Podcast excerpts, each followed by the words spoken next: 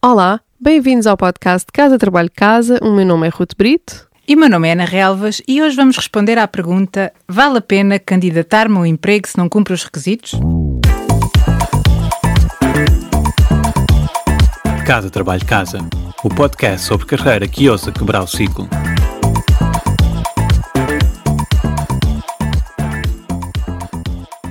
Esta é uma dúvida recorrente para muitos candidatos à procura de emprego. E uma pergunta que a Ruth já respondeu vezes sem conta em sessões de consultadoria de carreira.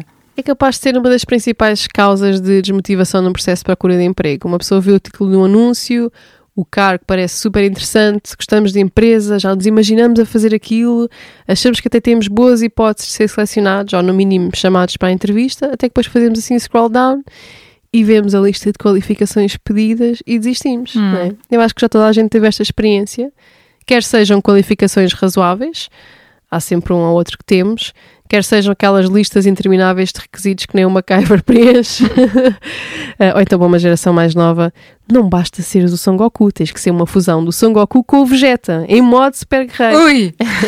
Ou para uma geração ainda mais nova, ok, não tenho exemplos, Não dá, não dá. não consigo ir abaixo do Dragon Ball, mas vocês sabem o que é que eu quero dizer, é quase impossível uma pessoa ter tudo aquilo que é pedido. E, e há uma porcentagem maior de mulheres do que homens a passar por esta experiência, não é? Ah, mais concretamente, os homens candidatam-se se preencherem 60% dos requisitos, enquanto que as mulheres apenas candidatam se tiverem 100%. O que é que isto revela? Essa estatística vem de um estudo que a HP, a empresa HP, fez internamente e eu acho que foi popularizado no Lini, no livro da Sheryl Sandberg, que era a ex-CEO do, fa- do Facebook. Quase sempre que é citado, a conclusão é que as mulheres precisam ter mais confiança em si mesmas. Hum. E eu não digo que não. Só que, entretanto, tinha um artigo na Harvard, Harvard Business Review que tinha uma perspectiva diferente que eu achei interessante. Então, a autora do artigo suspeitou que não era sempre um caso de falta de confiança. Então, fez uma sondagem com mais de mil homens e mulheres. E a pergunta-chave era o que é que os tinha impedido de se candidatarem quando não cumpriam 100% dos requisitos. Então, tinha cinco opções de resposta. Depois deixo o link nas show notes para quem quiser ler, que é interessante. Mas eu quero me focar em duas que achei que foram surpreendentes. Os que responderam não achei que conseguisse fazer um bom trabalho, o tal que indica confiança, a falta de confiança, não é? Mais homens do que mulheres res- escolheram esta opção. Hum. 12% de homens e 9,7% de mulheres, não é? Surpreendente.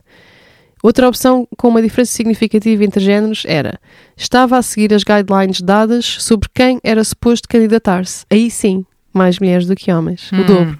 Quase o dobro. E então, mais do que a falta de confiança, isto espelha um bocado como as mulheres são, ah, diria que, socializadas para serem meninas bem comportadas, sabes? E seguirem Uhum. sempre as regras todas. Uhum. E hum, a razão mais apontada, se calhar é ainda mais, mais pertinente para este episódio, ah, que é as pessoas que selecionaram esta opção. Não achei que me fossem contratar, visto que não cumpria os requisitos. Por isso nem quis perder o meu tempo e energia. Não é? Faz sentido. Faz, faz. E não é verdade, parece uma conclusão razoável. Sim, é, é verdade no sentido em que responder a anúncios online é um bocado um jogo de números, como temos vindo a dizer, e já falámos noutros episódios que há formas mais eficazes de encontrar emprego. Mas para quem opta por este, por este meio, e isto, isto tem o seu lugar, não é necessariamente verdade. O que isto revela, eu acho que é um profundo desconhecimento de como funciona um processo de recrutamento do lado da empresa. Um dos nossos primeiros episódios tem exatamente esse nome, como é o processo de recrutamento do lado da empresa. E mesmo para quem já o ouviu, falta aqui alguma peça do puzzle? Se calhar falta, porque nesse episódio não falámos especificamente sobre como é escrito o anúncio em si. Eu acho que a linguagem nos anúncios às vezes é tão formal que achamos que é um processo super rigoroso. Mas na minha experiência nem sempre é assim. Eu já vi com cada coisa, desde anúncios que são basicamente o mesmo texto, reescrito e utilizado várias vezes. ah, para várias vagas diferentes. Depois temos, o- temos sempre o caso do recrutador que não faz bem o levantamento dos requisitos com o hiring manager e não tem conhecimento técnico suficiente para escrever o perfil pedido e depois inventa, Ah. não é? Ou um hiring manager que fica com a tarefa de escrever um anúncio, mas não quer prioridade porque, a- apesar de precisar de contratar, tem muito trabalho, tem outras coisas e então acaba por escrever meio à pressa e sem pensar muito. Lá está, muitas vezes acaba por reutilizar anúncios anteriores. Hum. Ou então, um, um líder tem uma visão para expandir a equipa e consegue aprovação superior para recrutar. Depois pede ao manager que está abaixo para tratar do assunto. Mas não há aqui ainda bem definido um perfil de candidato ideal ou até uma, uma descrição bem definida de funções. Só que tem que se contratar rapidamente, né? senão os executivos cortam o orçamento e deixa de haver o headcount disponível para contratar. Isto, Hum. isto é uma situação que acontece diariamente nas empresas, acontece muito. A empresa ter necessidade de contratar uma pessoa, mas não tem a função perfeitamente definida, tem só assim uma visão geral. Então o perfil da pessoa a contratar também não está perfeitamente definido. E o, o anúncio é apenas uma ideia, uma ideia daquilo que se procura. Às vezes só sabem o que querem quando aparece a pessoa certa à frente, não é? Então, ao descartar o anúncio, por causa da lista de requisitos, podemos estar a deitar fora uma oportunidade de ser essa pessoa. Hum. Tens algum exemplo concreto da tua experiência? Ah, sim, lembro-me de um exemplo não a recrutar, mas do outro lado, como candidata. Antes de migrar para o Dubai, eu trabalhei na Teleperformance como Internal Marketing Manager, mas a vaga a que eu me candidatei era Manager do Clube Teleperformance. Hum. e queriam alguém que fosse licenciado em Turismo, com 5 anos de experiência numa cadeia ah, hoteleira internacional. Não era eu, de todo, de todo. Só que depois, ao ler a descrição da função, eu percebi que eu ia gostar do trabalho e que tinha perfil, então candidatei lá mesma. Eu fui entrevistada por três pessoas diferentes antes de chegar à entrevista final com o CEO. Pá, eu juro, a cada entrevista que eu ia, parecia que estavam à procura de um perfil diferente. e é normal, porque era uma função um pouco, um- pouco comum, não é? Hum. E o que é fundamental neste caso, e isso nunca muda, independentemente do interlocutor, é perceber qual é o problema que a empresa quer resolver com a contratação. E posicionarmos com uma solução, não é? Conseguimos ligar a nossa formação, a nossa experiência, as nossas competências à solução que nós podemos oferecer. E acho que, a não ser que seja uma área altamente especializada e técnica, com requisitos obrigatórios, eh, né, que existe, né? mas Uhum. a não ser que seja este o caso, o que é publi- publicado no anúncio impo- importa pouco. Hum, é preciso nós sabermos ver além disso, é preciso sabermos ler as entrelinhas. Neste caso, quando eu cheguei à entrevista final, a minha visão estava perfeitamente alinhada com a do CEO e isso foi muito mais determinante. Nunca Hum. se falou sequer da minha licenciatura ser em marketing e não ser em turismo, ou de eu Hum. nunca ter trabalhado num único hotel. Isso nunca, nunca veio de cima. Eu, eu nem sabia que isso estava no anúncio. Hum. Então, a resposta à pergunta de hoje é um sim. Não é? Sim, claro, vale a pena candidatarmos quando não cumprimos os requisitos todos, assumindo que gostamos da função. Sim, no, no geral, se não for uma coisa completamente irre- irrealista, candidatem-se à mesma. Sim, candidatem-se. Uma coisa que os candidatos não têm noção, mas que faz toda a diferença, é que os requisitos às vezes funcionam como um filtro. Especialmente em empresas que recebem muitas candidaturas. Muitas vezes o objetivo não é tanto descrever a pessoa ideal para o cargo, mas sim excluir todas as outras. Hum. Acaba por ser um mecanismo de exclusão de candidatos que afasta precisamente quem tem dúvidas se é qualificado ou não. Hum. Eu encontrei uma, uma quote num, ah, num relatório sobre, ah, sobre recursos humanos e recrutamento, que era o VP de talento e inovação nu- numa, numa consultora. E basicamente aquilo que ele se perguntava é como é que nós, nos, nós poderemos tornar melhores a filtrar ah, para escolher e não para eliminar, não é? Que os próprios recrutadores têm sido treinados a fazer copy-paste das descrições de funções para eles conseguirem recrutar rapidamente, né? Hum. Desse lado, do lado deles também é um jogo de números para o recrutador. Então eles não estão não estão a olhar ah, para aquilo que o trabalho, a função em si precisa, os, as competências que são precisas, e isso é uma coisa que tem que mudar. Hum. Estou aqui a parafrasear porque a quote estava em inglês, mas Hum. basicamente é, é isto. Então, como é que como selecionar os anúncios em que devemos investir o nosso tempo quando estamos na dúvida? E se do outro lado estiver um recrutador que antes de passar ao hiring manager vai verificar se os CVs batem certo com os Uhum. requisitos pedidos. Há anúncios que têm os obrigatórios e depois os nice to haves. dois comentários quanto a isso. Primeiro, pensar se a empresa nos interessa, não é? A vaga em si pode não ser exatamente o que procuramos, pode não haver um match perfeito no perfil, mas se a empresa nos interessa, eu acho que devemos fazer os possíveis para conseguir uma entrevista. Não importa o cargo, o que interessa é a oportunidade de contacto cara a cara, porque depois pode ser uma porta Uhum. de entrada como qualquer outra, não é? Uhum, uhum. Já me aconteceu duas vezes na carreira, ir a uma entrevista para uma coisa e sair de lá com um cargo ainda melhor.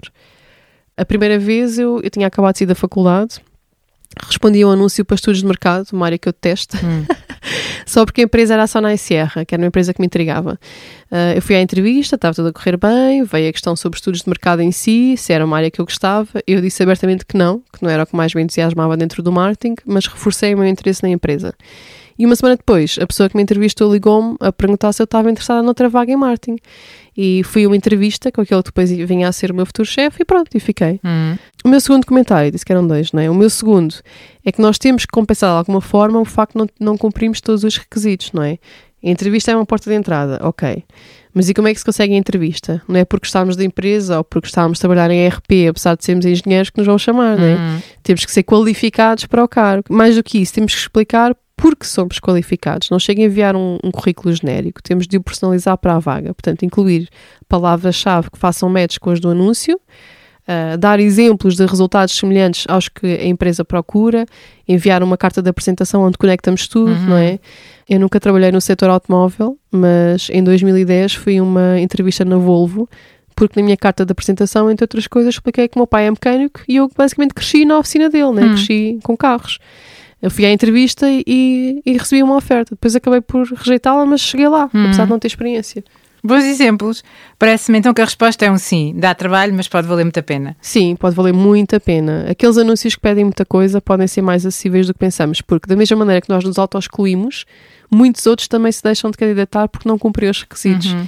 A menos que ouçam o podcast de casa, Pois. trabalho de casa. Mas isso elimina muita concorrência, de novo. O objetivo deles é filtering out, não é filtering in. Eu iria até mais longe, ao ponto de dizer que se nós cumprimos 100% dos requisitos, se calhar nem vale a pena candidatarmos, porque isso é o equivalente a fazer uma mudança lateral. Se já, soube, já soubemos fazer tudo no primeiro dia de trabalho em que entramos num- numa empresa nova, então não há margem de crescimento, não é? Não há desafios e depressa nos, nos aborrecemos. Eu eu estou a tirar um bocado para o ar, mas eu acho que 70, 75% das qualificações é capaz de ser ali o, o, o número ótimo. Hum. Então, o que há a reter deste episódio é encarar os requisitos como orientações. Uhum. Encarar os requisitos como orientações. São meras pistas sobre o problema que existe na organização, por isso, liga aos pontos da forma óbvia para o recrutador e apresenta-te como a solução. Por hoje é tudo. Boa sorte para quem está à procura de emprego. E sigam-nos no Instagram para mais dicas que podem ajudar no curto prazo e até para a semana.